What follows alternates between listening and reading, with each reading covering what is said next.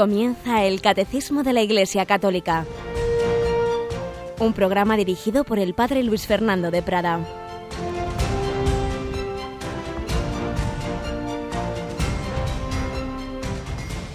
Alabados sean Jesús y María. Muy buenos días en este 3 de julio, día de Santo Tomás, apóstol.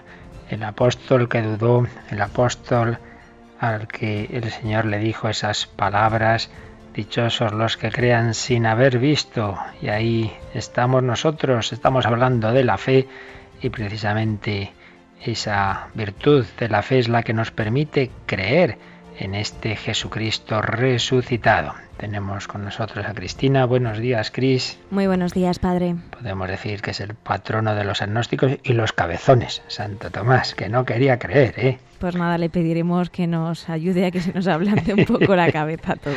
y antes de que pase más tiempo, vamos a a matizar un, despiste que Cris está dormida. Y esta mañana, padre, ya he dicho que hoy era viernes, o sea que hoy hemos empezado mal el día, hoy es jueves y esta noche hay hora santa. Que hemos dicho que a las 11 había, eh, os daré pastores, que hay todos los jueves, menos el jueves anterior a cada primer viernes de mes. Así que esta noche ya sabéis, estamos todos convocados pues en ese espíritu de Santo Tomás, pero ya convertido a adorar a Jesús y a decirle que creemos en Él, a decirle Señor mío y Dios mío ante el Santísimo expuesto. Esta noche de 11 a 12, hora santa, en unión de tantas personas, tantas comunidades que comparte con nosotros ese bello momento de oración ante Jesucristo resucitado y vivo de corazón palpitante en esa humanidad en las que están las llagas. Eternamente Jesús será hombre, Dios y hombre, y eternamente en ese cuerpo glorioso están las heridas de su amor. Hemos sido rescatados a precio de sangre, y ese Jesús además nos ha dado ese regalazo de quedarse con nosotros corporalmente en la Eucaristía. Y por eso podemos estar ante Jesús, ante tantos agrarios y ante la custodia donde el Señor se expone, expone su corazón a nuestro amor. Pues lo haremos esta noche y vamos nosotros adelante hoy con esta nueva edición del Catecismo de la Iglesia Católica.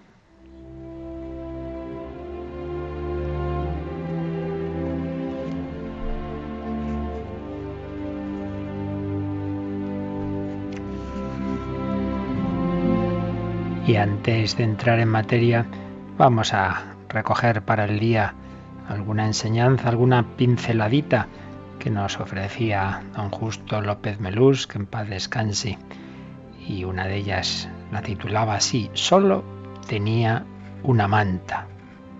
Nos creamos muchas necesidades que en realidad son innecesarias, nos parecían imprescindibles, y si probamos, veremos que podíamos vivir sin ellas. Es lo que pasa con las rebajas. Se ahorra dinero, pero es un error porque se compran cosas que no se necesitaban. El que quiera ser libre tendrá que defenderse de la sociedad de consumo, de los medios de comunicación que quieren convencerlo de que no puede prescindir de ciertos productos. Esto está hecho para usted, usted se lo merece todo. Vinova, discípulo de Gandhi, tenía por todo tesoro una manta. Por la noche le servía de cama. Durante el invierno, de abrigo. Cuando llovía, de paraguas. Cuando el sol arreciaba, de toldo. Y cuando recibía alguna visita, de alfombra. Necesitaba poco, y lo poco que necesitaba, lo necesitaba muy poco.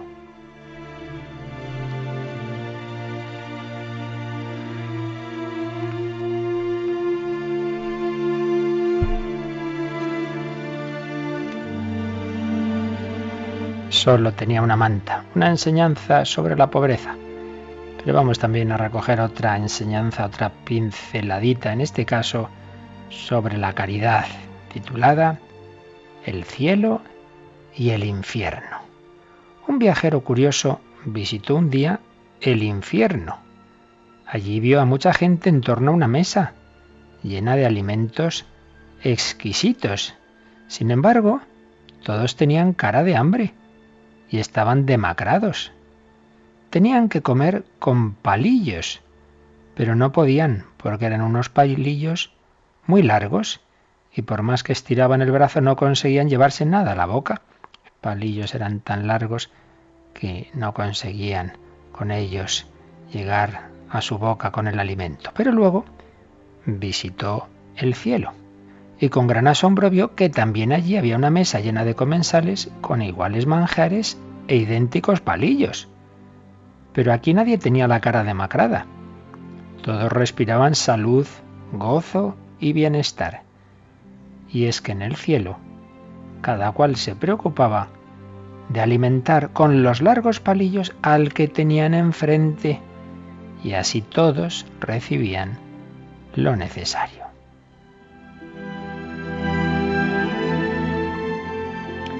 Fijaos, en ambos casos será la misma situación, los mismos palillos, pero en el infierno solo cada uno intentaba comer para sí y no podía llegar con esos palillos. Y en el cielo lo que uno hacía decir, bueno, yo no llego a mi boca, pero llego a la del de enfrente, le doy a él, y lo mismo hacía el otro, con lo cual se ayudaban unos a otros. Bueno, es evidentemente un simple ejemplo, una simple parábola, pero que nos viene bien.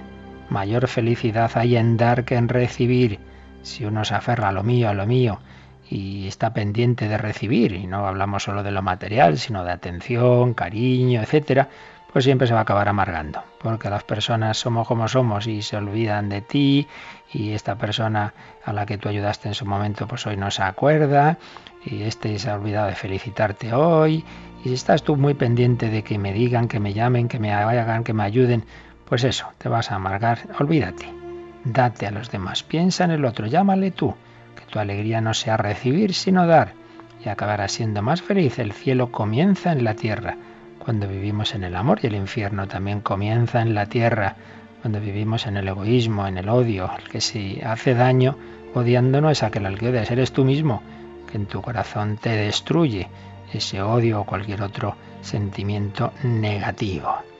Vivamos en el amor y viviremos en la alegría y el cielo comenzará en la tierra.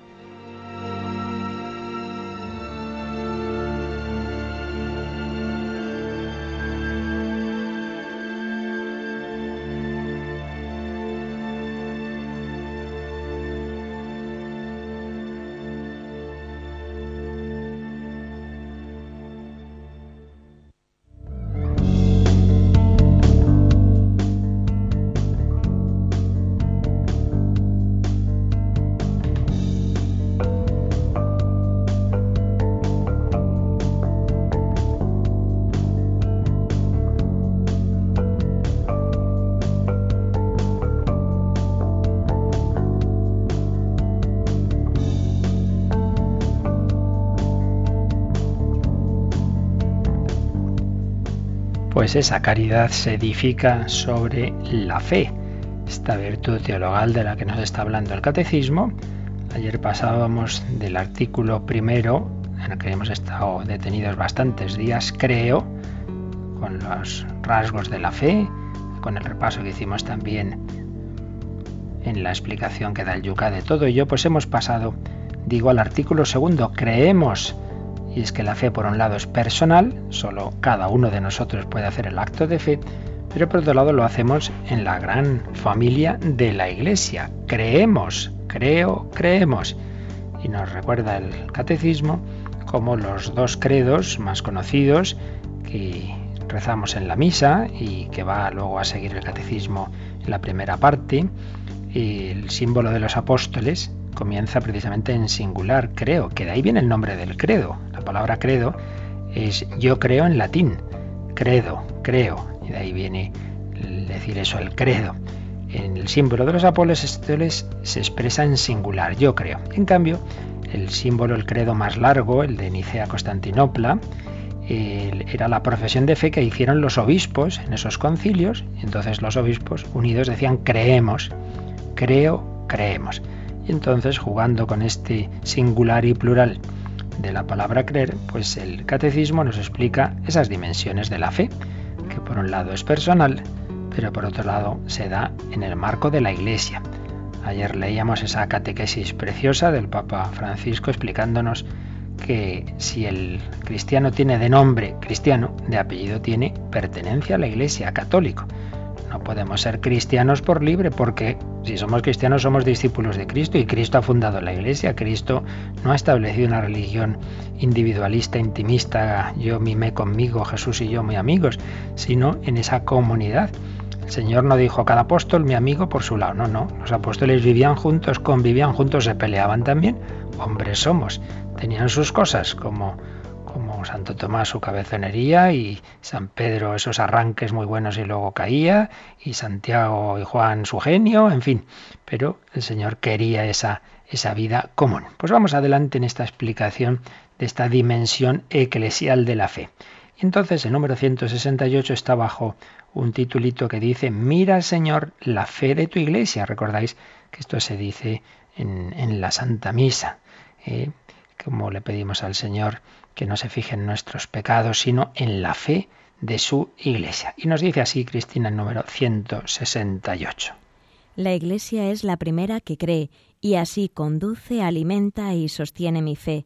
La iglesia es la primera que en todas partes confiesa al Señor.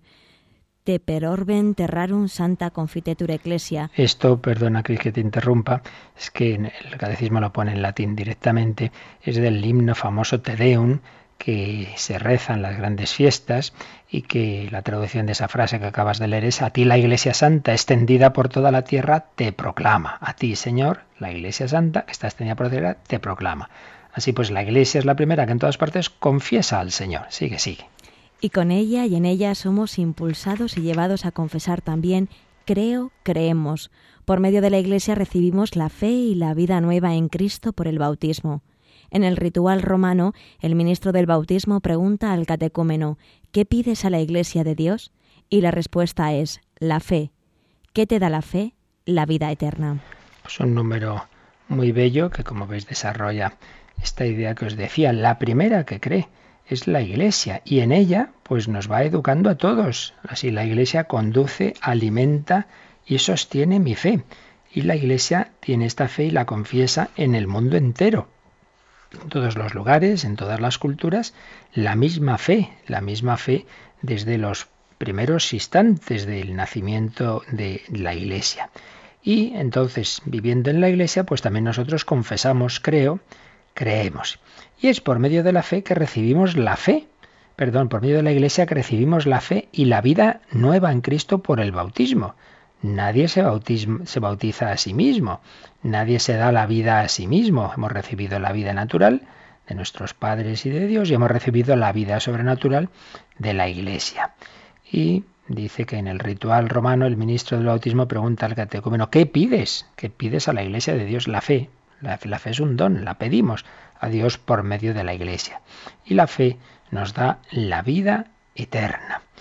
Eh, más que buscar otros comentarios de, otros autores, la verdad es que este tema de la fe está tan magníficamente desarrollado en, la encíclica, eh, la primera encíclica del Papa Francisco, aunque como él mismo dijo, pues en buena medida estaba ya preparada por el Papa Benedicto XVI, la encíclica Lumen Fidei. Está tan desarrollado este tema que lo que vamos a hacer hoy es simplemente ir leyendo y resumiendo las enseñanzas de esta encíclica, concretamente de este apartado, ¿no? De la dimensión eclesial de la fe. Pero primero vamos a, resumir a su vez una presentación, una síntesis que hizo Monseñor Juan Antonio Martínez Camino, gran teólogo y, obispo eh, auxiliar de Madrid, sobre esta encíclica, sobre, desde la perspectiva de la humildad.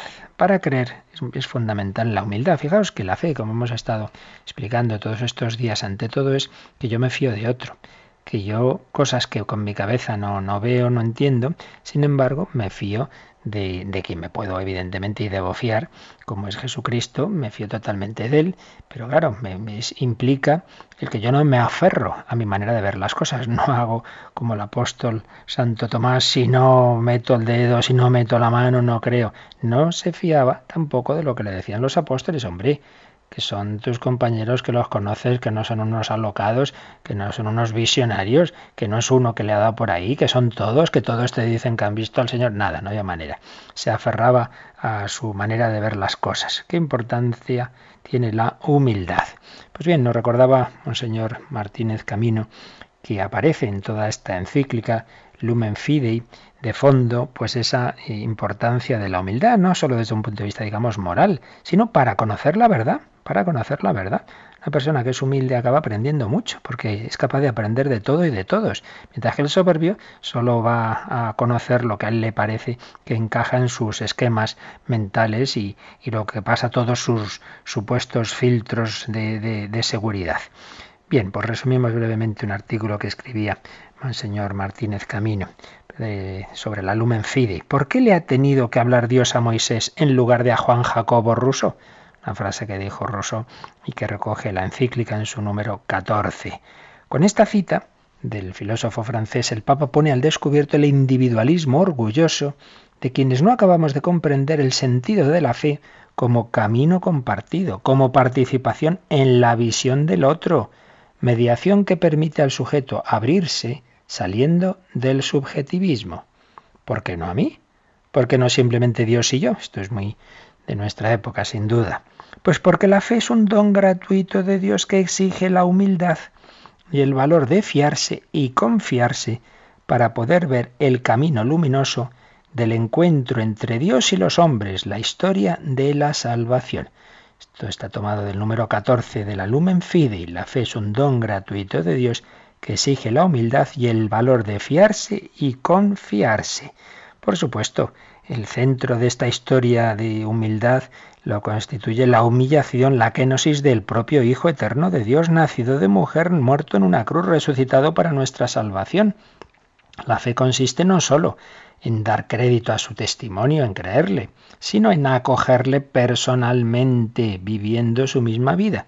Hemos repetido mucho en estos días que la fe no solo es algo para la, cabeza, para el entendimiento, sino toda una vida, vivir con otro, confiarse a otro. La fe no solo mira a Jesús, sino que mira desde el punto de vista de Jesús, con sus ojos. Es una participación en su modo de ver. Pues una definición preciosa de la fe que nos ofrece esta encíclica, ver la realidad, ver todo con los ojos de Jesús.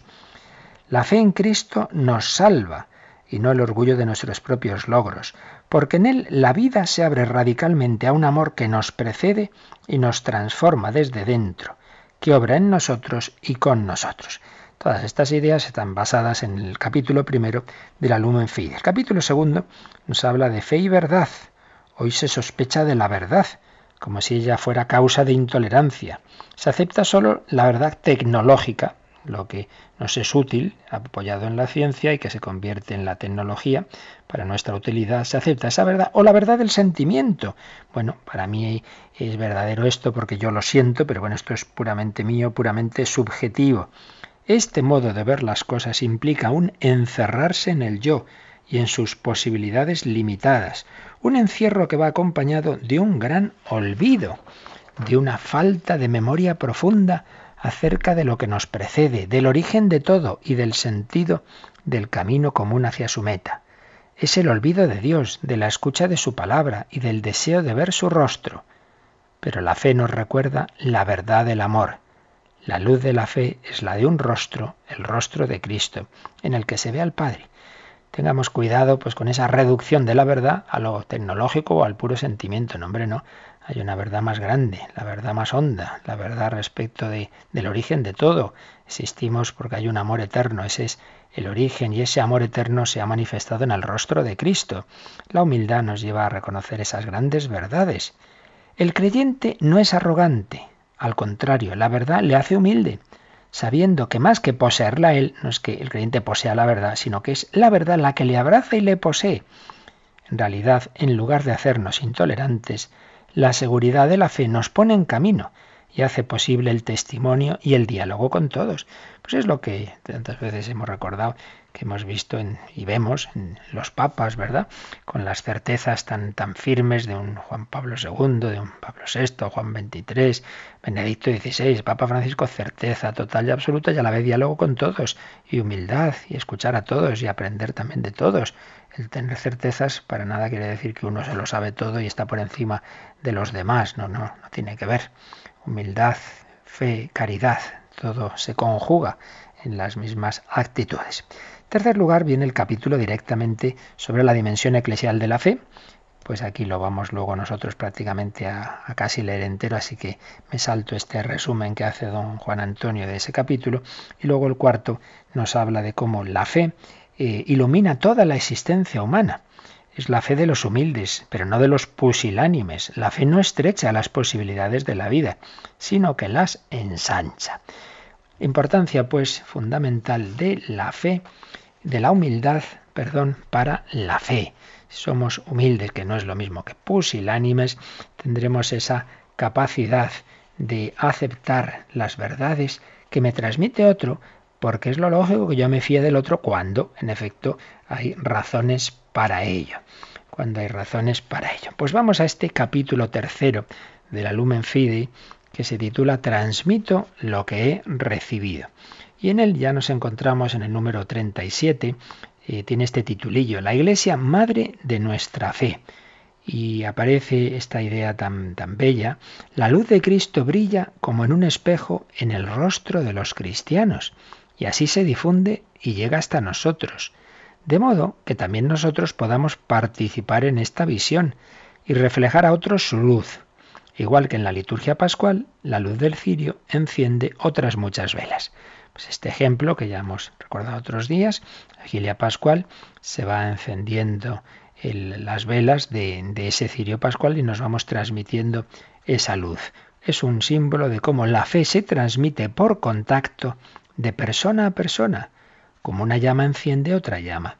Los cristianos en su pobreza plantan una semilla tan fecunda que se convierte en un gran árbol que es capaz de llenar el mundo de frutos. Así pues, la fe eh, que se transmite por contacto, digamos así. Pero si saltamos ahora al número 39, se va a insistir mucho en lo que nos está aquí explicando el catecismo. Es imposible creer cada uno por su cuenta. La fe no es únicamente una opción individual, también lo es, pero no es únicamente una opción individual que se hace en la intimidad del creyente. No es una relación exclusiva entre el yo del fiel y el tú divino, entre un sujeto autónomo y Dios. Por su misma naturaleza se abre al nosotros. Se da siempre dentro de la comunión de la Iglesia. Fijaos que bellamente está expresado pues con el uso de esos pronombres. No es una relación exclusiva entre el yo del creyente y el tú de Dios, sino que está dentro del nosotros de la Iglesia. Hay que conjugar todas estas dimensiones. Yo, tú, nosotros. No vale con una de ellas. Se da siempre dentro de la comunión de la Iglesia. Nos lo recuerda la forma dialogada del credo usada en la liturgia bautismal. El creer se expresa como respuesta a una invitación, a una palabra que ha de ser escuchada y que no procede de mí, y por eso forma parte de un diálogo no puede ser una mera confesión que nace del individuo. Y es que en efecto, en la liturgia del bautismo, que antes nos recordaba el catecismo, y en la renovación de las promesas bautismales, en la vigilia pascual, es el sacerdote el que empieza preguntando, ¿creéis? Es él el que pregunta. Por eso dice la encíclica que eh, yo, puedo responder porque primero alguien me ha invitado. Eh, esa forma dialogada indica que el creer es respuesta a una invitación, a una palabra que ha de ser escuchada y que no procede de mí. Es el sacerdote, no yo, el que me está preguntando, ¿creéis? Y entonces yo puedo responder. Es posible responder en primera persona creo solo porque se forma parte de una gran comunión, porque también se dice creemos, estamos ahí reunidos en esa asamblea, en esa celebración, y cada uno de nosotros dentro de esa comunidad, de ese nosotros, cada uno va a decir su creo personal. Esta apertura al nosotros eclesial refleja la apertura propia del amor de Dios, que no es sólo relación entre el Padre y el Hijo, entre el yo y el tú, sino que en el Espíritu es también un nosotros, una comunión de personas. Fijaos qué salto, qué profundidad tiene esto. Si nosotros estamos llamados a una dimensión comunitaria es porque ya se, da en Dios. En Dios no es solo el yo del Padre eterno y el tú del Hijo, el Padre que engendra al Hijo, el Hijo que ama al Padre, sino que está en nosotros, el amor mutuo que se tienen, que es el Espíritu Santo. Ya en Dios se da esta dimensión comunitaria. Dios es único pero no solitario. Dios es familia. Dios es Padre, Hijo y Espíritu Santo. Y hay ese abrazo de amor entre el Padre y el Hijo que es esa comunión del Espíritu Santo. En la Trinidad hay un nosotros, pues también en la Iglesia, también los creyentes, no vale yo y tú, ya está, no, yo, tú y nosotros. Por eso, y viene una frase que el Papa Benedicto repetía mucho y que recoge también el Papa Francisco, por eso, quien cree nunca está solo, quien cree nunca está solo, porque la fe tiende a difundirse, a compartir su alegría entre nos, a compartir su alegría con otros. Quien recibe la fe descubre que las dimensiones de su yo se ensanchan y entabla nuevas relaciones que enriquecen la vida. ¿Qué verdad es? Cuando uno entra en serio en la iglesia, uno descubre pues los hermanos en la fe, luego uno a lo mejor participa en grandes jornadas, las JMJ, va a Roma, se siente hermano de tantas personas del mundo entero que se acaba de conocer, pero se siente más unido a ellas que a su vecino de toda la vida, porque aquí lo que une es esa dimensión tan honda y tan profunda de la fe. Y se cita al final de este número 39 de Lumen Fide a Tertuliano, que decía que el catecúmeno, tras el nacimiento nuevo por el bautismo, es recibido en la casa de la madre para alzar las manos y rezar junto a los hermanos el Padre Nuestro, como signo de su pertenencia a una nueva familia. En efecto, cuando uno es bautizado, reza con todos los que están allí el Padre Nuestro. Si aún es niño pequeño, pues lo rezamos en su nombre. Si es adulto, pues es él ya el que hace esa profesión orante no es Padre mío, es Padre nuestro. Fijaos si es que hasta en la gran oración que Jesús nos ha enseñado, el Padre nuestro está esta dimensión comunitaria. Somos muy individualistas, lo hemos dicho muchas veces. Va uno a la misa y se busca el último banco donde esté más separado de los demás. Hombre, que no es tu oración personal ahora, que ahí está muy bien que, te escondas y te vayas al sitio más recogido, sino que estamos en una celebración comunitaria en la que hay un momento de darse la paz. Pues hombre, entonces tendrás que estar también junto a alguien, ¿no? Pero no, no, se nos olvida, tendemos a este individualismo. Y luego el número 38 eh, de, la encíclica mm, nos va a insistir en, también en este, en, este en este transmitir la fe. Pero vamos primero a, dar gracias al Señor eh, por esa fe que hemos recibido a través de la Madre Iglesia. Vamos a pensar como nos decía el Papa en la catequesis que ayer recordábamos, en esos rostros de personas que tanto han influido en mi vida, en los padres que me llevaron al bautismo, en aquella tía que me, educó, en aquellos abuelos, en aquel catequista, en, en aquellos sacerdotes, en aquellos maestros, todos ellos han sido eslabones de esa cadena gracias a la cual yo he recibido la posibilidad de mi relación personal con Dios, lo comunitario no quita lo personal, lo personal no quita lo comunitario. Todo está unido en ese plan de Dios. Vamos a dar gracias de todas esas personas por las cuales yo he sido hecho hijo de Dios, he sido acogido en la casa, en la familia de la Iglesia.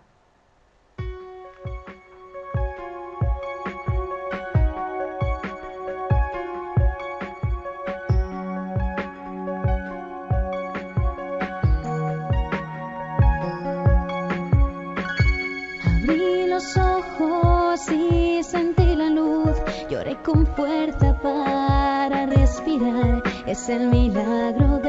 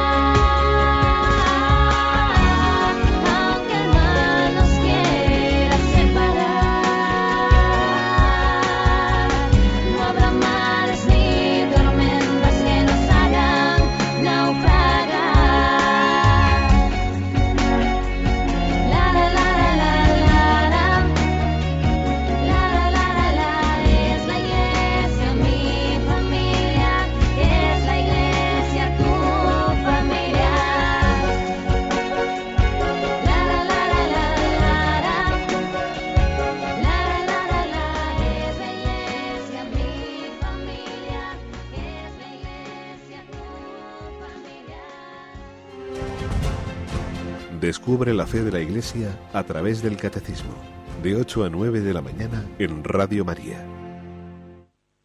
Es la Iglesia, mi familia es la Iglesia, tu familia, una familia en la que recibimos la vida de Dios. Vamos a ver cómo nos expresa ese nacimiento a la vida nueva a través de la Iglesia, el número 169, Cristina. La salvación viene solo de Dios pero puesto que recibimos la vida de la fe a través de la Iglesia, esta es nuestra madre. Creemos en la Iglesia como la madre de nuestro nuevo nacimiento, y no en la Iglesia como si ella fuese el autor de nuestra salvación, porque es nuestra madre, es también la educadora de nuestra fe.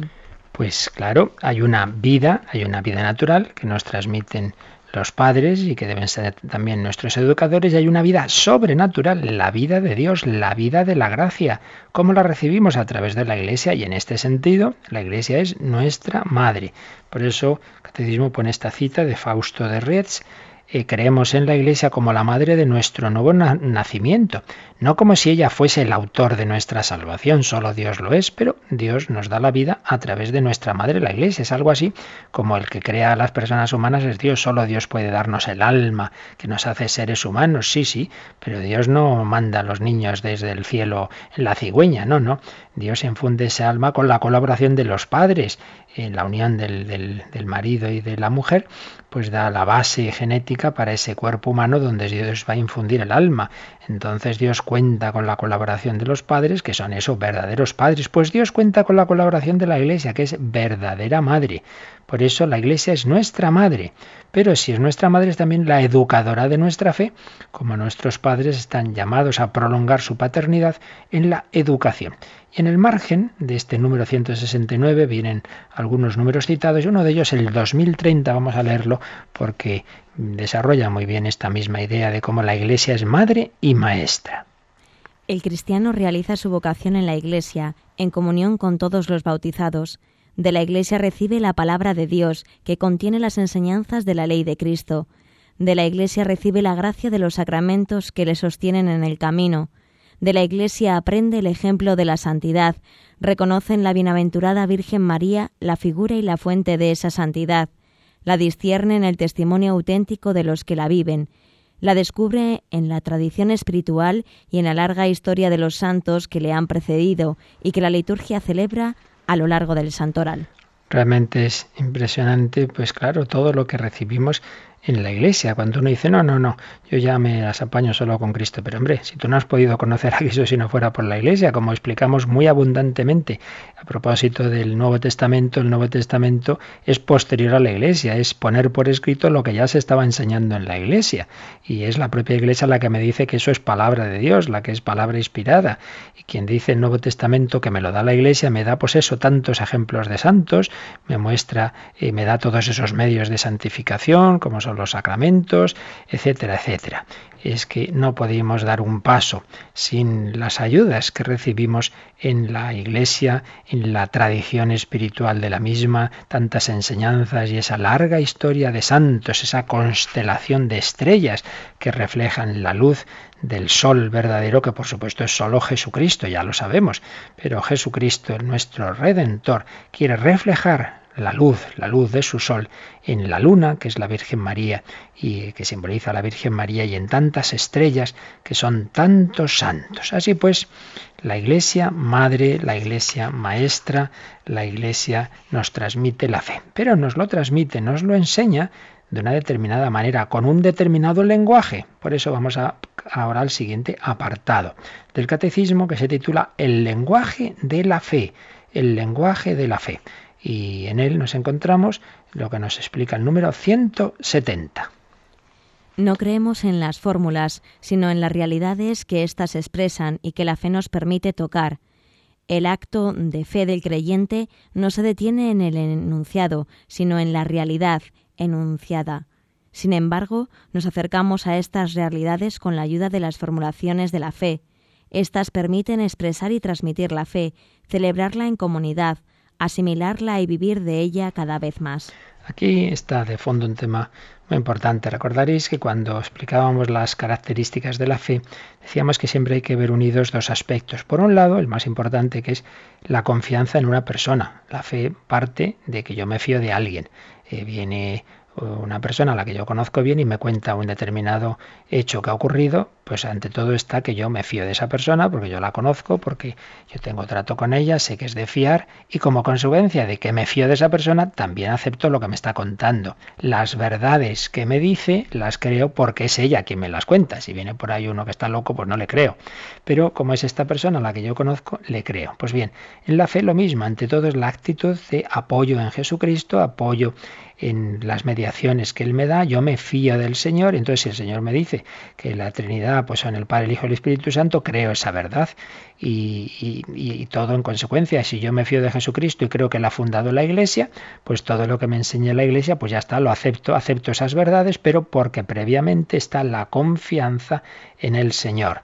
Pues bien, las formulaciones de fe se expresan con determinadas palabras, pero nos ha dicho aquí el catecismo citando a Santo Tomás de Aquino que el acto de fe del creyente no se detiene en el enunciado, sino en la realidad enunciada. ¿Qué quiere esto decir? Pues si decimos yo creo en un solo Dios que es Padre, Hijo y Espíritu Santo, pues no es que me esté quedando en las palabras, pues eh, me quedo en, en eso, que hay un Dios y tres personas. No, no, yo debo dirigirme a esas tres personas.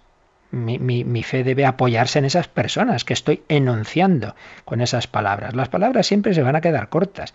Jesucristo es el Hijo de Dios, eh, un único Dios, una única, perdón, una única persona divina, con dos naturalezas, divina y humana. Esa es la expresión de la fe. Pero yo no debo detenerme en las palabras, debo apoyarme en ese Jesucristo y debo tratarle como Dios, con reverencia, y como hombre, con confianza de hermano. Las palabras nos llevan a la realidad el acto de fe no se queda en el enunciado, sino en la realidad enunciada. Creo que Jesús está sustancialmente presente en la Eucaristía. Pues hombre, si lo crees, ale, a la capilla, a estar ahí con el Señor. Me dirijo a la persona, a aquello de que me habla en las palabras. Es decir, ante todo, los enunciados de la fe quieren llevarnos a las realidades enunciadas. Crean la Santa Iglesia Católica. Bueno, pues si crees, pues vive en la Iglesia, esa tontería de soy creyente, no practicante, es como soy vegetariano, eh, pero siempre como carne. Pues a ver en qué quedamos. Eres una cosa o eres otra. Si crees en todo lo que la Iglesia nos da y nos ofrece, pues lo lógico es que, pues que lo vivas. Pero decir creo, pero no, pero no, no voy a ello, pues es un poco absurdo, ¿no? Pues el lenguaje de la fe, los enunciados de la fe deben llevarnos a las realidades en ellas enunciadas. Por tanto, ante todo es una actitud, lo que la fe nos muestra, una actitud de relación con la Santísima Trinidad, con Cristo, con la Virgen, con la Iglesia. Sí, sí, pero una actitud de la que dependen también unas determinadas verdades, unas formulaciones. Por ello, no podemos menospreciar esas formulaciones del credo, de los dogmas, de las enseñanzas de la Iglesia, que repetimos, las formulaciones nos deben llevar a las realidades personales, a, vivir personalmente esas relaciones con las realidades enunciadas.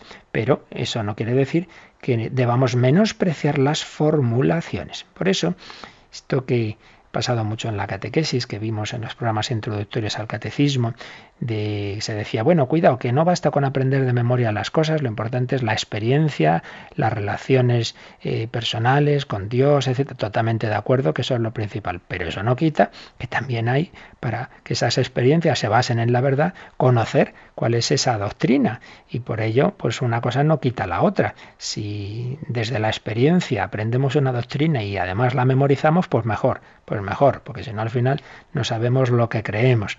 Por ello, no tenemos que menospreciar las, eh, las expresiones doctrinales de la fe de la Iglesia. Número 170, que se completa eh, en este apartado con el número 171, Cristina.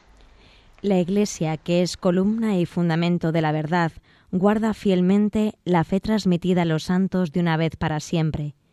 Ella es la que guarda la memoria de las palabras de Cristo, la que transmite de generación en generación la confesión de fe de los apóstoles, como una madre que enseña a sus hijos a hablar y con ello a comprender y a comunicar, la Iglesia, nuestra Madre, nos enseña el lenguaje de la fe para introducirnos en la inteligencia y la vida de la fe.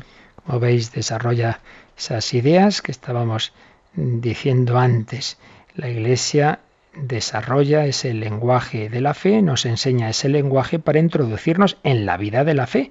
Y hemos aprendido que hay un solo Dios verdadero con, en tres personas distintas. Es lenguaje de la fe, que ha costado siglos encontrar, precisar esas palabras pues que, expresan la realidad, la realidad que ya se vivía desde el primer momento, cuando Jesús nos habla del Padre, nos habla del Espíritu Santo, y, eso era la realidad, era y es la realidad viva, esas relaciones personales con las tres personas divinas, pero la Iglesia ha necesitado precisar luego pues en su doctrina y encontrar las palabras más adecuadas que siempre se van a quedar cortas. Dios supera nuestras palabras, ya lo sabemos, pero eso no quita que necesitemos palabras que expresan esa realidad. Pues bien, tenemos que ser agradecidos todo ese lenguaje de la fe y no estar inventando, bueno, ahora vamos a decirlo de otra manera, hombre, que ha costado siglos encontrar ese lenguaje que transmite nuestra fe y que está resumido en el credo. Este punto, este, este punto del lenguaje de la fe, también aparece en la Lumen Fide, en el número 38 aparece esta transmisión que la Iglesia hace de la fe. La transmisión de la fe, que brilla para todos los hombres en todo lugar, pasa también por las coordenadas temporales, de generación en generación, puesto que la fe nace de un encuentro que se produce en la historia e ilumina el camino a lo largo del tiempo, tiene necesidad de transmitirse a través de los siglos. Y mediante una cadena ininterrumpida de testimonios llega a nosotros el rostro de Jesús.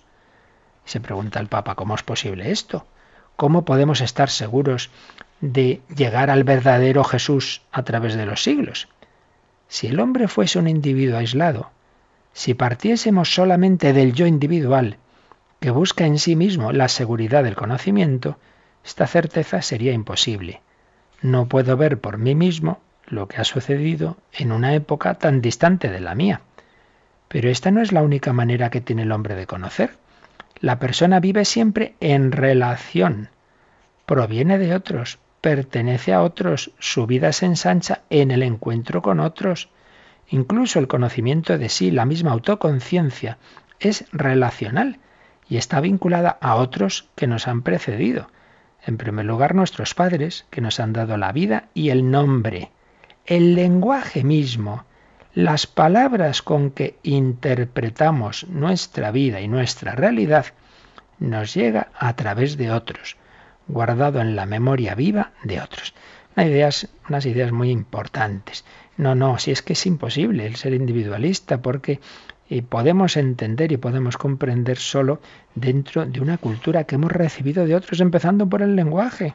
Si es que, claro, el niño aprende la lengua o las lenguas que oye desde pequeñito y sin ese lenguaje no, no iba a poder entender nada. Necesitamos de los otros. Pues también hay un lenguaje de la fe Igual que hay un lenguaje, una lengua que se aprende eh, de pequeño, pues también está el lenguaje de la fe. Y desde pequeño, si el niño va a la iglesia, va rezando, va aprendiendo oraciones, va escuchando el credo, etcétera, etcétera, va entrando en ese lenguaje de la fe que es que atraviesa las generaciones, que atraviesa los siglos y que me permite llegar a la fuente, a Jesús. ¿Cómo puedo llegar a Jesús? Por el testimonio de otros. Santo Tomás no quería creer hasta que vio a Jesús, pero debía haber creído, tenía el testimonio de los demás apóstoles. Así pues, dimensión eclesial de la fe. Es imposible creer cada uno por su cuenta, nos dice la Lumen Fide, la Iglesia, madre de nuestra fe. Y luego este capítulo tercero de la Lumen Fide tiene este otro apartado, los sacramentos y la transmisión de la fe. Nos dice el número 40. La Iglesia, como toda familia, transmite a sus hijos el contenido de su memoria. Pues todos hemos oído historias de familiares, de lo que pasó en tal momento, en la guerra esto, lo otro. Pues también la Iglesia transmite a sus hijos el contenido de su memoria, sus santos, sus, épocas eh, gloriosas, sus persecuciones, ¿Cómo hacerlo de manera que nada se pierda y más bien todo se profundice cada vez más en el patrimonio de la fe? Mediante la tradición apostólica conservada en la Iglesia con la asistencia del Espíritu Santo, tenemos un contacto vivo con la memoria fundante. Esto hablamos hace ya tiempo, pues esa tradición y ese magisterio de la Iglesia. Y viene una idea muy, muy, muy sugerente en el número 40 de la Lumen Fidei. Y es que eh, para transmitir un contenido meramente doctrinal, una idea, quizás sería suficiente un libro. o la reproducción de un mensaje oral. Pero lo que se comunica en la Iglesia, lo que se transmite en su tradición viva, es la luz nueva que nace del encuentro con el Dios vivo, una luz que toca a la persona en su centro, en el corazón, implicando su mente, su voluntad y su afectividad, abriendo las relaciones vivas en la comunión con Dios y con los otros. Por ello, no basta, no basta, no es un mero contenido doctrinal, no basta un libro, sino que para transmitir esta riqueza hay un medio particular que pone en juego a toda la persona, cuerpo, espíritu, interioridad y relaciones. Este medio son los sacramentos celebrados en la liturgia de la Iglesia. Veis, la transmisión de la fe no es sólo una cuestión de palabras, no es sólo aprenderse, que ya hemos dicho que es muy bueno y conveniente, de aprenderse una serie de enunciados, sino que hay un medio importantísimo de transmisión de la vida de fe que son los sacramentos, que no son meras palabras, que no es doctrina, sino que hay gestos, hay actos, hay, hay elementos materiales, el pan, el vino, el agua, la luz, pues lo que es la liturgia. Esto es muy importante. se transmite una vida, no meramente una doctrina. No basta un libro, son necesarios los sacramentos. Por eso, repetimos, no puede uno realmente ser creyente sin ser practicante, porque en los sacramentos hay un elemento fundamental de transmisión de la fe, comenzando por el bautismo, que es el primer y principal medio de comunicación de la fe. Recibimos la fe en la Iglesia, la recibimos a través de los sacramentos. También se nos va a hablar a continuación en la Lumen Fide de que se nos transmite la fe en la oración, muy particularmente en el Padre Nuestro, número 46, y también se nos va a enseñar el decálogo. La fe nos lleva a vivir de una determinada forma, con lo cual, dice el final del número 46, nos vamos a encontrar los cuatro elementos que contienen el tesoro de memoria que la Iglesia transmite la confesión de fe, el credo, la celebración de los sacramentos, el camino del decálogo y la oración, en definitiva las cuatro partes del catecismo de la Iglesia Católica. La vida de fe tiene esas cuatro patas de la mesa, lo que creemos, esa doctrina que está resumida en el credo, lo que celebramos, la liturgia, particularmente los sacramentos, lo que debemos llevar a la vida ordinaria en todas sus dimensiones, la moral y la oración que alimenta todo ello. Transmisión de la vida de fe a través de la Iglesia en todas estas dimensiones. Bueno, pues realmente una doctrina preciosa, ya seguiremos, lo dejamos aquí y vamos, como siempre, a reposarlo un poquito, a dar gloria a Dios, a pedirle que aumente nuestra fe, a ser agradecidos y también, si queréis, a recibir vuestras llamadas, consultas o testimonios. Participa en el programa con tus preguntas y dudas. Llama al 91 153 8550. También puedes hacerlo escribiendo al mail catecismo arroba radiomaria.es. Catecismo arroba radiomaria.es.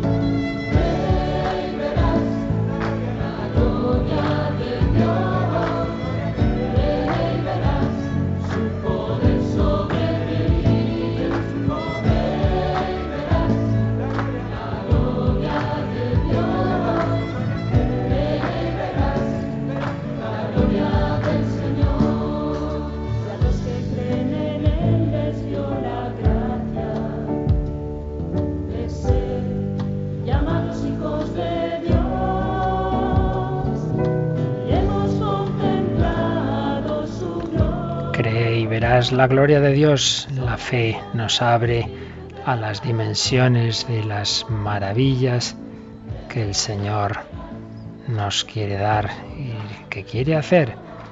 Si crees, verás la gloria del Señor.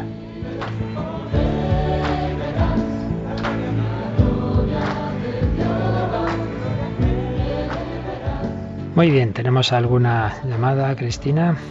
Pues sí, tenemos una llamada de Concha de Cantabria que bueno quiere saber que cuando en las celebraciones que hay litúrgicas y el sacerdote hace el credo preguntando, eh, no la queda claro si hay que responder el yo creo o creemos. Sí, en singular. Sacerdote pregunta en plural, ¿creéis? Porque está eso, como decíamos antes, esa dimensión comunitaria, pero dentro de la comunidad debe ser cada uno el que diga si cree o no. Por tanto, se pregunta en plural, pero se responde en singular, sí creo. La otra es una pregunta de Trinidad, que llama desde Granada. Ella dice que colabora en la parroquia y pues últimamente se le plantea a ella y a otras de las personas que colaboran cuando ven a los, las personas que participan en los sacramentos, viven todos los días pues la misa, se confiesan, pero no están casadas, sino que viven con su pareja, pues no la queda claro si deberían participar o no. Ella ve que se, que se aman, que son parejas que se quieren, que tienen hmm. hijos, que viven pues con una normalidad, pero claro, no, no tienen el sacramento ¿no? del matrimonio. Bien, siempre puede haber alguna circunstancia personal que no conozcamos, alguna algo que, que no sea público, ¿verdad? Pero lo que está claro es, como, como norma general, es que claro que, que la vida de gracia, el poder comulgar implica la vida de gracia y que la vida de gracia en ese terreno concreto implica el que la relación sexual tiene su ámbito en el matrimonio, el matrimonio sacramental, estamos hablando de cristianos. Entonces, si unas personas eh, tienen esa relación fuera del matrimonio, pues claro, objetivamente hablando, no están en esa vida que, implica la comunión en, la moral eh, cristiana, en la moral de la Iglesia, necesaria para la comunión eucarística. Por tanto, en principio no deberían comulgar. Esto está dicho y, redicho y bueno, se va a estudiar en el próximo sínodo, pero tal como lo estoy diciendo, eso no tiene mucha, no, no hay, muchas vueltas que darle. Otra cosa, otra cosa es esas circunstancias que el propio Papa Juan Pablo II eh, veía en familiares consorcio de que puede ocurrir, que unas personas que tienen unos hijos y tal, y luego pues dicen, ay, queremos, queremos vivir eh, dentro de la iglesia, etcétera, se arrepienten, pero ven que en ese momento el separarse es un problema para los hijos o lo que sea, y entonces hacen propósito, decir, bueno, pues no vamos a tener relación física, relación sexual, vamos a vivir pues en ese sentido separados, pero por otro lado, pues por el bien de los hijos, etcétera, no vamos a dejar la misma casa. Bueno, si realmente ese propósito es verdadero, si intentan vivir de esa forma, se ve que es conveniente, con tal de que no se diera escándalo, claro, porque la gente puede verlo, en fin, ya digo que luego hay que aplicar a cada caso, bien, pudiera darse en ese caso el, poder recibir los sacramentos, pero lo que está claro es que como principio general, para poder comulgar, eh, hay que mm, vivir el matrimonio pues también como matrimonio sacramental, pues eso está claro y que si uno no lo vive así y uno no quiere cambiar en ese sentido y uno no hace ese propósito de vivir la, la entrega física dentro de esa entrega sacramental de ese sacramento del matrimonio, pues entonces como principio, como norma general, repito, sin juzgar a nadie, pues no se debería comulgar. Muy bien, pues lo dejamos aquí. Y, por cierto, bueno, no debía comulgar, que no quiere decir que uno no esté dentro de la iglesia, que uno no deba ir a misa, que uno no deba rezar, que no haya una comunión espiritual y que haya otras muchísimas cosas. ¿eh? Eso también, que, no, nos vayamos de un extremo a otro. Pero el punto concreto de la comunión sacramental, pues no podría darse que recuerdo que esta noche tenemos la, hora santa, como víspera de primer viernes de mes, de 11 a 12 de la noche, y el sábado, en el programa En torno al catecismo, pues todo este tema de la vida de fe nos lo va a explicar pues uno de los teólogos que con frecuencia cito, un joven profesor de Toledo, Eduardo Vadillo, una conferencia que dio un grupo de jóvenes en septiembre pasado, La vida de fe. El sábado que viene a las 8 de la mañana, no os lo perdáis, que vais, vais a ver cómo explica con sencillez y a la vez con profundidad de gran teólogo todo este tema que estamos tratando ya varias semanas sobre la fe. La bendición de Dios Todopoderoso, Padre, Hijo y Espíritu Santo, descienda sobre vosotros. Hasta la noche en la hora santa.